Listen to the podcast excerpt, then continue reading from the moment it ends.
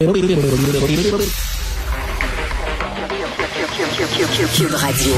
En direct à LCN. Bonjour Richard Martineau à Cube Radio. Salut Richard. Salut Jean-François. Hey, écoute, le hasard fait drôlement les choses. Hier, l'ONU a nommé Justin Trudeau ambassadeur du développement durable, c'est-à-dire capitaine écologie pour le monde. Oui, oui. Au moment même, la journée même où le Canada a donné le feu vert à un projet pétrolier qui va nous permettre Ben oui. de pomper jusqu'à un milliard de barils de pétrole en plein océan. Écoute, c'est incroyable. Et c'est lui qu'on a nommé ouais. capitaine du développement durable. Vraiment. Et projet autorisé par un ancien militant de Greenpeace. Oui, puis d'ailleurs, il est critiqué, puis M. Guilbeault dit, Oh, vous savez, tout n'est pas noir et tout n'est pas blanc. C'est drôle Ouais. parce que quand il grimpait au sommet de la tour du CN, hein, tout était noir et tout était blanc, M. Guilbeault. C'est incroyable.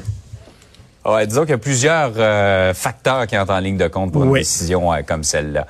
Le CHSLD Heron, on en apprend tous les jours euh, sur l'horreur qu'on a vécue là-bas, l'inefficacité des moyens à la disposition euh, des dirigeants du centre. Le système a pas failli à, à la tâche. Ben, écoute, vous avez euh, parlé tantôt de ce témoignage d'une infirmière qui est entrée Ouais. au CHSLD Aaron. J'étais dans mon auto tantôt et j'écoutais ça et, et j'en pleurais. Vraiment, Jean-François, j'en pleurais de, de honte et de rage. C'est épouvantable ce qui s'est passé là-bas et que ça se passe ici. Et tu sais, il y a quelques jours, Jean-François, je riais du fédéral en disant, ils n'ont pas de leçons à nous donner. Euh, lorsqu'on voit les problèmes avec le système de paix Phoenix, lorsqu'on voit les dossiers qui s'entassent au ministère de l'Immigration, le ministère des Autochtones qui fait pas grand-chose, etc., je dis, ils n'ont aucune leçon à nous donner. On n'a aucune leçon à donner à personne non plus au Québec. On est capable, nous autres aussi, d'avoir les deux pieds dans la même bottine. Alors là, je pense que tout le monde commence à comprendre que le maillon faible de la chaîne, c'était vraiment le Sius de l'ouest de l'île. Mais là, tout le monde se renvoie la balle. Et j'écoutais Régine Laurent qui disait c'est la maison des fous. C'est totalement Ouais. vrai. là. Le ministère de la Santé dit nous autres, on faisait confiance au Sius. Le Sius, il dit ben nous autres, euh, on avait on avait euh, à tirer la sonnette d'alarme au ministère de la Les gens se renvoient la balle les uns les autres. J'espère qu'on va pouvoir pointer du doigt des responsables. J'espère qu'il va des gens, il y a des gens qui vont perdre leur job et j'espère qu'il va y avoir des accusations de portée. Euh, on est au Québec, il n'y a jamais quelqu'un d'imputable, il n'y a jamais quelqu'un de responsable. Souviens-toi, le, le cafouillage de l'autoroute 13 en plein hiver, il y avait eu des morts et tout ça. Personne n'a perdu sa job.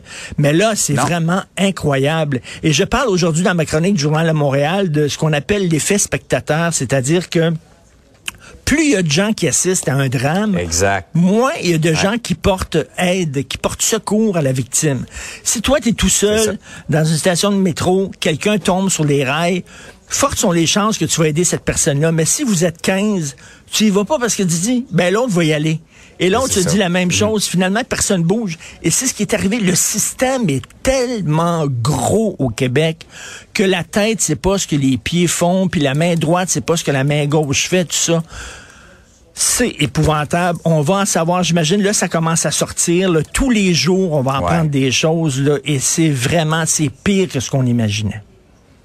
Quand tu dis qu'on appelle à Info Santé pour essayer d'avoir des renforts, Hey! là, on est rendu... euh, Hey, il y a quelqu'un, le co- la copropriétaire justement du, du CSSLD qui dit j'a- j'appelle Info Santé parce qu'au SUS, personne ne répond. Au SUS, donc j'appelle. Et t'es obligé, t'es obligé d'appeler au 811. incroyable. Voyons, c'est incroyable. Ici même, ça s'est passé au Québec.